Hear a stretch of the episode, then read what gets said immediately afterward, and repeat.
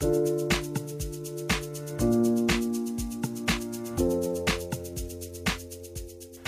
在我们的生活当中，经常会出现这么样的一种人，叫做看热闹的不嫌事儿大，就是吃瓜群众。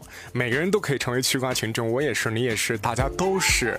只是你站在不同的立场当中，你完全是一个局外人的角度看着这件事情。但当在新闻当中出现过这一对神仙眷侣，我不是说的是。小龙女跟杨过哈，我说的是在欧美乐坛当中的这一对神仙眷侣，纵使他们是拿引号引起来的，谁呢？Justin Bieber 和 Selena Gomez。我想说一个题外话，呃，《暮光之城》你看过吧？其中的女主角叫做 Christine Stewart，然后她上了一下这个近期的周六夜现场，然后调侃了一下总统特朗普，她就说了哈，她很关注我的生活，包括跟我的男友这个什么。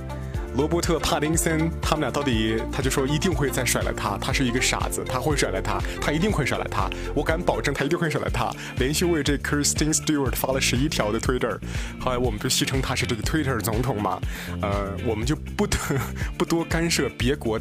该干干他们的政治了哈，呃，只是作为娱乐的小调侃一下。话又说回来了，说起来这一对，纵使特朗普没调侃，但是坊间大有人在，一会儿好了，一会儿分了，一会儿好了，一会儿分了。他们到底现在好没好，谁都不知道，无所谓，关键你听一乐，然后歌曲喜欢，然后他整个人物性格状态你是满意的就可以了。呃，纵使现在听说这个谁，Selina 已经复出了，纵使前段时间不是说要隐退吗？生了一挺病，什么红斑狼疮吧。